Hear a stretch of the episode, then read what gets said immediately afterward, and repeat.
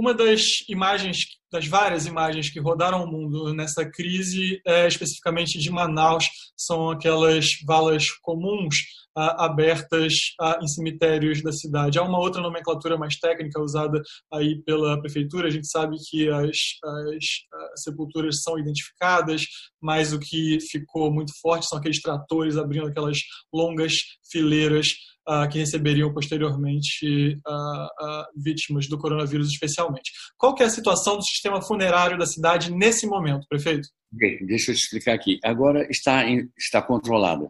Nós estamos já, inclusive, preparando um projeto para fazer um memorial com os nomes de todas as pessoas que, que ali estão, estão enterradas.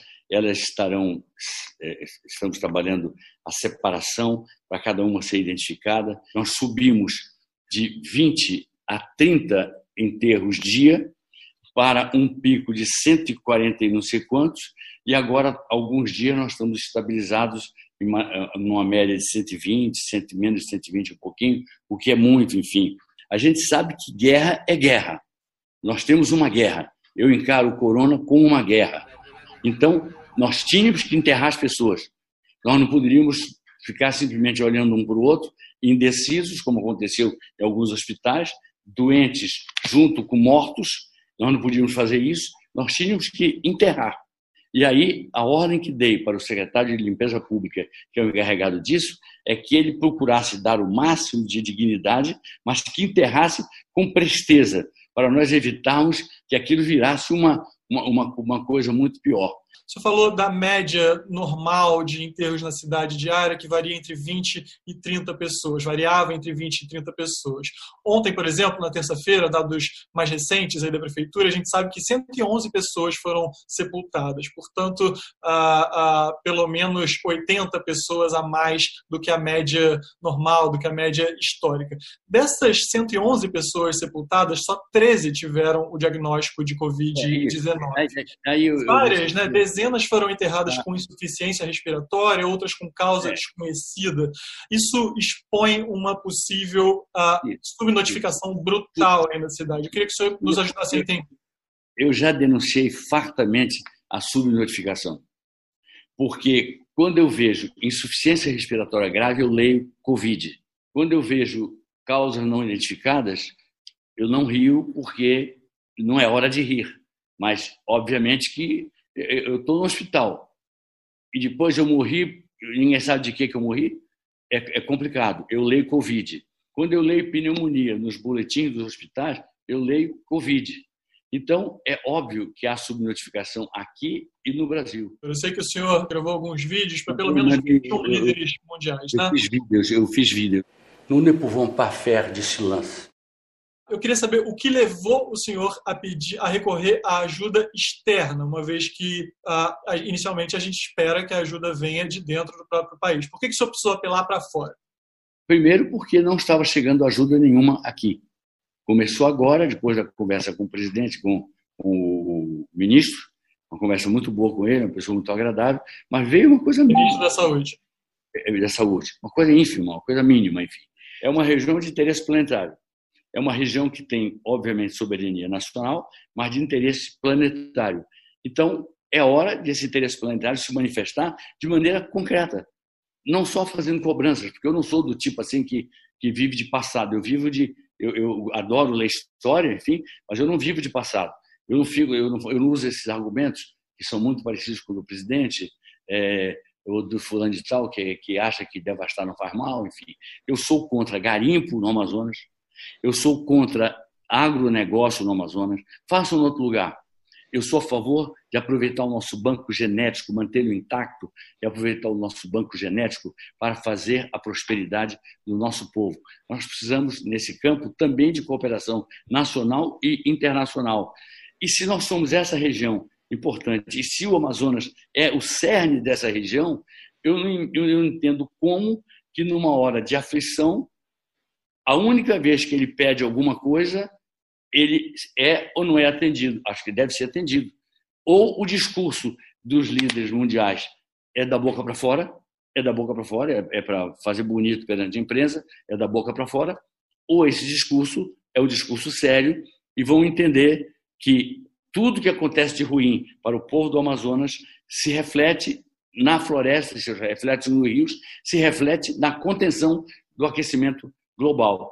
Acabei de falar para um jornal francês, uma das ajudas que eu espero assim claramente é do, do Emmanuel Macron, porque é, o discurso dele indica isso. Attention, ce sujet de la forêt amazonienne est celui de la planète entière et donc on peut vous aider à reforester. On peut trouver les moyens pour votre développement économique qui respecte ces équilibres, mais on ne peut pas vous laisser tout détruire. Então, é, eu gosto muito de juntar o meu discurso à minha prática. Eu não gosto de ter um discurso e ter uma prática. Se ele tem realmente toda essa solidariedade e toda essa preocupação inteligente com o, o, uma boa governança na Amazônia, deveria ajudar. O apelo ao presidente Macron, especificamente, aquele que foi o mais enfático durante a crise dos incêndios, pode gerar algum tipo de desconforto com o presidente brasileiro, o presidente é Bolsonaro, que foi alguém que se colocou frontalmente contra o Macron, inclusive na Assembleia Geral da ONU. Como é que o senhor lida com esta tensão? Eu vou te dizer como é que eu lido com o Bolsonaro. O Bolsonaro, todos os dias, ele me cria tensão Hum. Quando ele briga com a imprensa, briga com fulano, briga com Beltrano, briga com não sei quem, ele tem um inimigo por dia. E eu crio de vez em quando alguns problemas para ele quando respondo, quando falo, quando me dirijo, quando dou uma entrevista a uma televisão, enfim. Então, isso aí não me importa o mínimo. Eu não concordo com a política externa dele, eu não concordo com o ministro das Relações Exteriores dele, eu não concordo. Entendo que não é uma escolha é, sequer madura porque se tratava de um embaixador júnior que nunca teve chefia de uma missão diplomática como a, da, a do Reino Unido, por exemplo, nunca teve chefia de uma missão diplomática como Washington ou como Buenos Aires, que é muito importante para nós. Então, é, foi uma escolha assim, ideológica, ele é, ele é bolsonarista, enfim, e não deve ser esse o critério a nortear a construção de uma política externa. Então, eu não estou nem um pouco preocupado então, eu me dirigi aos, aos G7, aos líderes principais, me dirigi a eles. E, e se ajudarem, ajudaram. Se não ajudarem, é porque não compreendem a, causa amazônica ou não quiseram ajudar, é, é um direito deles, enfim. E por que a Greta? É, o, o, pessoal do Bolsonaro cai em cima de mim. Quando eu vejo chamar a moça de pirralha, eu já sei de onde vem. Eu já sei de onde vem. Enfim, então... É... De onde vem? Bolsonaro, vem do pessoal dele. E ser pirralho é tão bom, eu tenho tanta saudade do tempo que eu era um pirralho. O, o terrível é se eu fosse um pirralho governando um país, né? E a Greta, que chamam irresponsavelmente de pirralhos, alguns pirralhos mentais a chamam de pirralha, eles, eles veem que é, é, é, é, quem, é está conversando conosco e, e está a equipe dela conversando conosco para nós chegarmos a alguma coisa objetiva, alguma coisa prática. Então, eu, eu, eu espero, claro que vão chegar outras respostas, enfim, é, e, e a ajuda que vier é bem-vinda. Precisamos de medicamentos, de equipamentos de proteção individual, tomógrafos. Ainda sobre o apelo internacional, o senhor já se referiu ao presidente, já fez diversas críticas ao presidente Jair Bolsonaro, a condução do presidente nessa crise. Nessa, nessa entrevista, o senhor já disse que não, não pode esperar nada dele, e ao mesmo tempo o senhor ah, se mostra otimista em relação ao apoio dos países, do G, dos líderes do G7, pelo menos, citou o presidente Macron ah, com bastante ah, expectativa. O senhor tem mais esperança na ajuda vinda de fora do que na ajuda vinda de dentro? É difícil mensurar, por exemplo, o que representa uma eventual declaração de uma Greta. É difícil mensurar o que é de fato que se passa na cabeça de uma pessoa que eu não conheço pessoalmente, que eu admiro à distância, que é o presidente Macron. É difícil passar, ver o que se passa na cabeça de um homem que poderia ter morrido de Covid e que deve conhecer as dificuldades de quem passa em situações muito piores que a dele, do ponto de vista de atendimento, passa pelo Covid. O presidente Boris o primeiro-ministro Boris Johnson, dos líderes dos países, digamos, do G20, dos países que se pode considerar expressivos, nós somos o único líder, temos um, o nosso líder é o único líder que insiste em contradizer o seu próprio Ministério da Saúde. Então, eu também tenho esperanças no, no, no Ministério da Saúde, porque ele assumiu um compromisso comigo, eu acredito nele, achei que é uma boa pessoa. E também tem uma coisa: eu não vejo o presidente Bolsonaro sentar e despachar. Ontem, para quem não sabe, ontem, terça-feira, o Ministério Público abriu uma, a, entrou com uma ação civil pública pedindo para que a prefeitura e o Estado decretassem lockdown. E a, o senhor classificou, segundo a imprensa local, a medida como extrema e arriscada. Essas teriam sido as palavras do senhor. Me Falei surpreende porque parece... Geral Pois falei não. isso para a Procuradora-Geral, falei isso para o governador, o governador concordou comigo, enfim. Agora, me parece um pouco contraditório. O senhor já disse que viu cenas de terror na capital. O senhor, nessa entrevista, disse que defende medidas mais duras. O senhor chegou a chorar ao narrar o que acontece na cidade. E aí, quando se vem com uma medida que vem sendo adotada em todo o mundo, nas principais capitais, o senhor classifica como extrema e arriscada. Não é, não há uma contradição aí? Não, não é porque é, é, é, é você dar, você, Ricardo, dá como única solução o lockdown. Mas eu penso, por exemplo, numa rebeldia popular grande. É uma época que daqui a pouco tem eleição. Um oportunista joga uma pedra num. Eu já vivi, eu enfrentei uma ditadura. Eu enfrentei uma ditadura. E, apesar da minha idade de tudo, se tivesse outra e não vai ter, eu enfrentaria de novo. Enfrentei uma ditadura. Então, eu sei o que é a repressão quando ela, quando ela, ela nem sempre depende do comandante. Teve aqui um homem, um grande deputado, Aliomar Balheiro, ministro supremo também, que dizia que numa ditadura ele não tinha tanto medo do general, ele tinha medo do guarda da esquina. Então, joga uma pedra em alguém, jogam dez pedras de cima de um barranco em alguém, enfim, começa um tiroteio com bala de borracha, que pode cegar alguém. Começa a reação das pessoas que vivem uma situação de bastante desespero.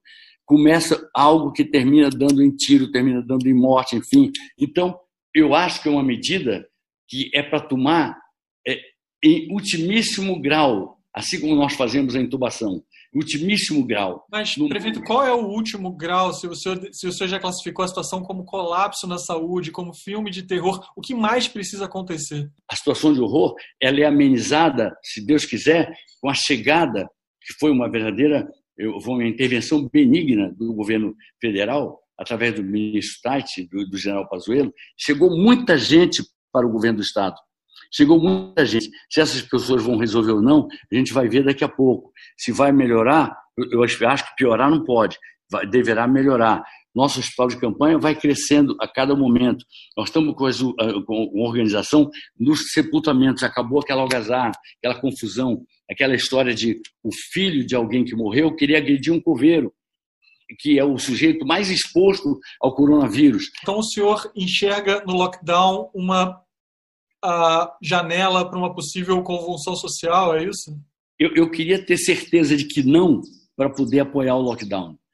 Eu, sem ter certeza de que não, e nas pessoas que eu falei, eu falei com todas as pessoas importantes nesse episódio do lockdown, desse tal lockdown. Eu não encontrei segurança em nenhuma. Eu não encontrei segurança em nenhuma. Eu não encontrei ninguém seguro de que esse é o melhor caminho. Eu, não, eu encontrei pessoas que dizem que nós não temos, talvez, é, instrumentos de repressão para sequer reprimir de verdade uma, uma, uma, uma, uma rebeldia popular de grandes, de grandes proporções. Eu, eu, eu, então, eu, eu olho com responsabilidade a questão do lockdown. Eu não posso chegar e dizer assim: ah, o Ministério Público disse, é, sugeriu, muito bem, sugeriu, vamos analisar, vamos fazer uma teleconferência, vamos analisar, vamos discutir. Eu vou dizer para eles o que estou dizendo para vocês, mas é, eu não posso declarar um lockdown sem ter absoluta segurança de que eu preciso dele como a gente usa o respirador.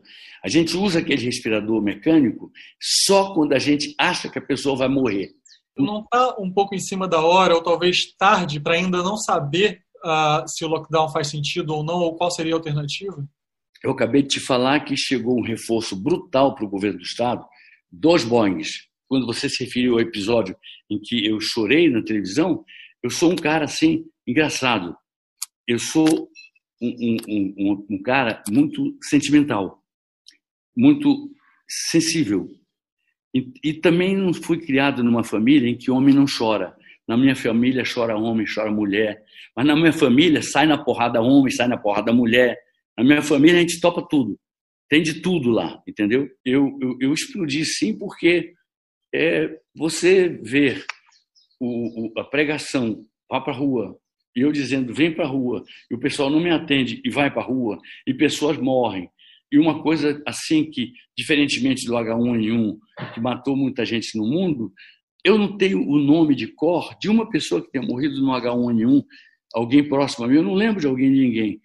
Hoje, eu todo dia vejo mortos assim que eu conheço, ou pessoas humildes dos bairros, cujos nomes eu identifico, ou pessoas ricas, que eu conheço também, pessoas de classe média, que eu conheço também. Todo santo dia eu vejo isso. Então, isso só não mexe com uma pessoa que tem um coração muito ruim, muito ruim, muito, muito desonesto até o coração. Você não sentiu uma coisa dessas? E a impotência e a falta de recursos, recursos não vinham e não vieram ainda. Nós estamos lutando com nossos próprios recursos, estamos lutando com nossas, nossas próprias forças, enfim, e, e, morrendo gente, e morrendo gente, e a gente vendo uma coisa que é, coveiro, coveiro quase espancado por pai, por filho de, um, de uma pessoa que ia ser enterrada. O coveiro, o coveiro. Se tivesse que espancar, espancasse o governador, espancasse a mim, espancasse alguém, mas espancar o, o, o coveiro, quer dizer, e alguém não se condoer disso, alguém não se emocionar com isso, me parece que é alguém, pelo menos, diferente de mim. Se é bom, é, enfim, eu tenho uma máxima. Eu digo assim, em política, quando, quando na minha vida, quando eu me emociono, eu choro. Na política, quem chora é quem me enfrenta. Então, quando vai para a luta, quem chora é o outro. Mas na hora da dor, aí eu choro. É uma característica minha. Uma característica minha que eu não quero fugir dela. É, eu sou emotivo e e ainda bem que sou emotivo. O senhor está no seu segundo mandato como prefeito, o senhor foi deputado várias vezes, foi senador, foi inclusive ministro de Estado, representando aí também, de alguma maneira, o seu Estado. Ah, qual é a sua autocrítica nesse momento de colapso? Eu não sei como começou o primeiro caso. Teoricamente, teria que ser detectado pela rede primária, mas pode ter sido de alguém que sentiu uma gripinha, se automedicou, contagiou a família toda eu não sei te contar essa história. Uma autocrítica que eu fiz ontem com o Magaldi, meu secretário de Saúde.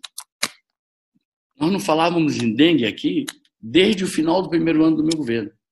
Não havia dengue aqui. E é, é época do dengue agora. Houve uma pessoa, uma pessoa acusou dengue outro dia. Eu, eu acho que nós demos uma certa relaxada na, na obsessão de enfrentar o, o corona, nós demos uma certa relaxada em relação a outras, a outras é, doenças, a outras, a outras é, endemias ou não, outras, ou, possíveis endemias ou não, a outras doenças, enfim. E a obsessão nossa ficou durante esse tempo inteiro Covid, Covid, Covid, Covid, Covid. E, e digamos assim, abrimos espaço para ter um caso de dengue.